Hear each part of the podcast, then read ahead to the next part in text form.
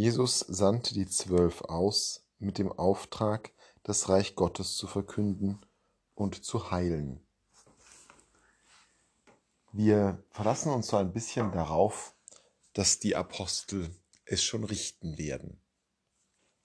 Jesus hat schließlich ihnen den Auftrag gegeben und wir können freundlich an der Seite stehen, nicken, applaudieren und uns daran erfreuen, dass andere dem Auftrag Jesu folgen. Das ist zumindest so ein wenig der Eindruck, den man manchmal bekommen kann, wenn es um das Thema Klerikalisierung geht. Denn die Klerikalisierung der Kirche ist ja nicht nur ein Problem von oben, nicht nur ein Problem, dass sich Bischöfe und Priester Ämter anmaßen, dass sie mit ihren Ämtern verbunden bestimmte Selbstherrlichkeiten entwickeln und bestimmte Respektvorstellungen einfordern, sondern Klerikalisierung findet ja auch von unten statt. Und wir einfachen Christen sind doch häufig in der Versuchung, dass wir glauben, die besondere Berufung sei nun einmal eine Sache der Apostel und ihrer Nachfolger. Wir sind nicht dafür da, das Reich Gottes zu verkünden, geschweige denn zu heilen, sondern wir sind das einfache Fußvolk. Und genau dieser Klerikalismus von unten ist ein wesentliches Problem der Kirche.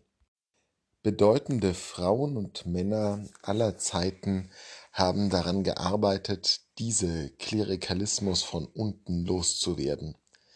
Es sind die mittelalterlichen Heiligen gewesen, bis hin zu den bedeutenden Gründern von geistlichen Gemeinschaften unserer Tage, die uns immer wieder versuchen daran zu erinnern, dass der Auftrag, das Reich Gottes zu verkünden und zu heilen, nicht eine Expertensache ist, dass es nicht darum geht, dass hier einige, die nun mal dafür zuständig sind, jetzt hinausgehen in die Welt und das übernehmen, sondern dieser Auftrag Jesu der ist an jeden von uns gerichtet.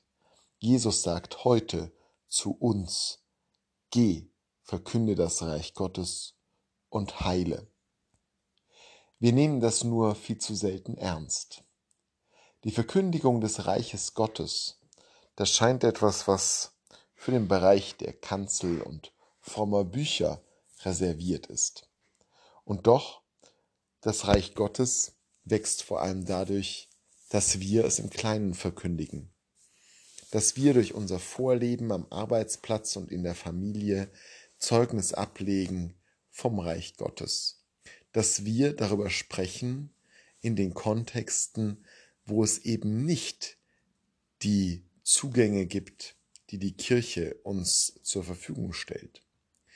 Das Reich Gottes von der Kanzel zu predigen, ist verhältnismäßig einfach denn viele Zuhörerinnen und Zuhörer werden bereits aufmerksam darauf achten. Viel schwerer ist es, das Reich Gottes zu verkünden, dort, wo die Kanzel nicht mehr hinreicht, wo die Verbindungen der Kirche keinerlei Zugang mehr haben. Aber genau dort muss das Evangelium verkündet werden. Das ist es, was durch die Zeiten hinweg das Wachstum und die Gesundheit der Kirche ausgemacht hat, dass Menschen dorthin gegangen sind und sich eben nicht in den Kirchen verschanzt haben. Und dann auch noch heilen. Das ist ja nun wirklich viel verlangt. Das ist schon von den Aposteln viel verlangt, denn schließlich ist Heilen doch etwas, was vor allem Jesus, der Sohn Gottes, kann. Doch auch wir können heilen. Denken wir mal drüber nach wo wir Heilung bringen können.